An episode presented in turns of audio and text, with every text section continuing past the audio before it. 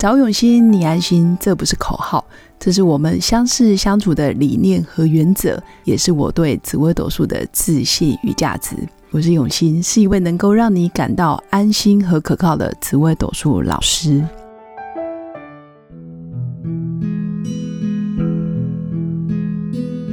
Hello，各位刘永新紫微斗数的新粉们，大家好，我是永新。今天要来跟新粉分享一个故事，也就是前几天我遇到一个多年的老朋友。那我刚认识他的时候呢，他还是个单身贵族，在台湾非常有名的科技业里面上班。这科技业大家讲出来，大家都知道是哪一家，所以就不提了。这几年完全没有联络，就是在我当紫微斗数老师这几年，他完全没有联络。呃，最后一次联络大概是我还没有成为老师以前，我之前还在学命理的时候，有帮他看过盘。那这次在联络我是透过网络私讯我，他希望我可以帮他看盘，因为他觉得我当老师了，应该是人生遇到了很多关卡，想要问我，所以才有这次的线上相遇。我跟他还是选择用线上，因为他真的很忙。那透过语音配合紫微斗数命盘咨询的结果，其实他告诉我很多他的近况。他已经从未婚到已婚，去年就有未婚了，等于离婚了。但这中间也因为要生小孩，吃尽很多苦头，所以多了妈妈这个角色，终于生了一个儿子。那我看到他的夫妻宫凶星确实很多，夫妻宫主缘分。主婚缘，也主你结婚之后感情对待关系。当然细节我们就不讨论了。重点是我可以理解，离婚对他来讲不见得不好，反而是一种解脱。他一个人更可以活得更自在。跟前夫当不成夫妻，退回好朋友的身份。他们现在彼此都过得很自由，然后更像好朋友，更可以彼此理解。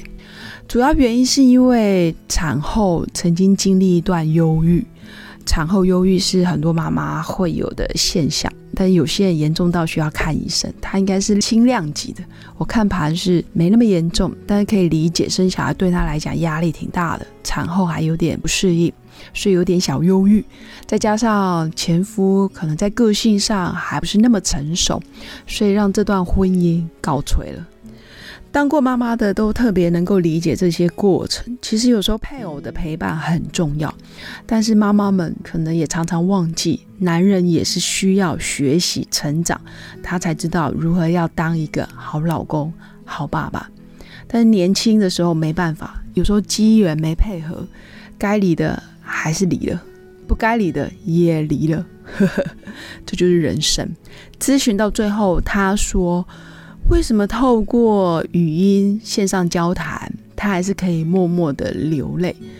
尤其提到孩子在云端的另一边，他还是不自觉的觉得想哭，但是又觉得最后我给他命盘的回馈，他又觉得听起来好像没有不好的。是的，是的，这个是我对大家还有对新粉们。一贯的风格就是希望大家可以安心，因为最不好的是对女人来讲，以紫微斗数命盘来说，婚姻就是一个关键。既然都已经离婚了，而且你这个女人、这个妈妈也愿意扛起照顾小孩的责任，完全没有想要去靠别人、靠前夫或者是其他太多想法，所以我可以理解你是个非常有担当、也有能力的妈妈。那还有什么比这样更糟的情况吗？我想短时间没有了，至少我在命盘上也看不到，所以很感恩，就是夫妻宫凶星还有不圆满已经应验了。当然，我也不是很鼓励大家夫妻宫不好就一定要离婚，还有很多方法可以解决。那更多方法我们在课堂上也都会提到。当然，如果在咨询的过程，我也会告诉很多命主一些方式，包括我自己的经验分享。所以夫妻宫的事，让我这位朋友很清楚明白，有些事情是缘分，它就是来让你人生走这么一遭。也因为有他的出现，才会有你现在这个宝贝儿子。所以，宝贝儿子就是你最坚强的后盾，也是你一个人在台北打拼的动力。为了孩子买更大的房子，为了孩子的学区，或者是照顾，或者是为了离家人更近，自己也在台北市又买了房子。我觉得这样子的女生非常不容易，何况才三十出头。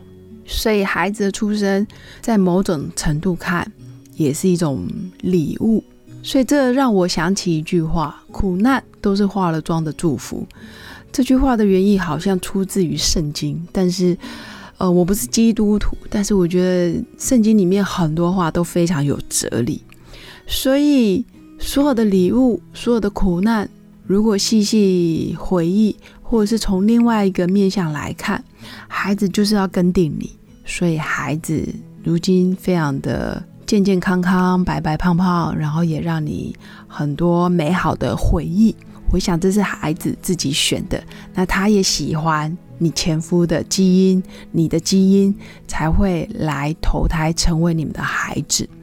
所以经历过这些，包括结婚、离婚，然后到现在又退回好朋友的角色，我觉得也是一种礼物，让自己更蜕变、更智慧、更圆融。包括面对下一段新的恋情、新的婚姻关系，你可以用不同的思维去理解别人。或者是更具有包容，或者是更具有同理心去看待别人的不容易，所以这个故事也让我更理解，有些时候我们看似的不幸福，实际上是让你得到更多的幸福的动力。比如说有孩子，然后有一个圆满安身立命的房子，这个都算，等于也是变相的一种心灵力量。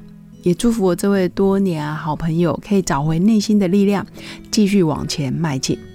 也谢谢新粉们的收听。如果人生的路上有很多无法解决的问题，或许我们不在难题上解决，难题自然可以迎刃而解。大家有问题的时候也可以找我一对一咨询，但是要记得提早预约。祝福大家有个美好的夜晚，我们下次再见，拜拜。